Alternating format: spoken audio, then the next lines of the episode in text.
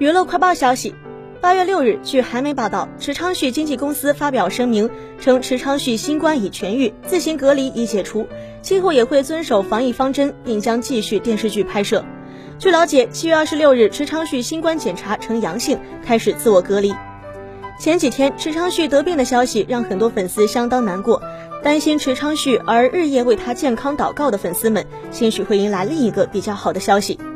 石昌旭下一部戏《说出你的愿望》最近在韩网论坛公开招聘美术工作人员。按照韩网的制作规矩，只有完成了投资，定下了所有角色，正式要开拍时才会外招美术、灯光和收音。通常等到这样的消息后几天，粉丝们就可以迎来官方的官宣了。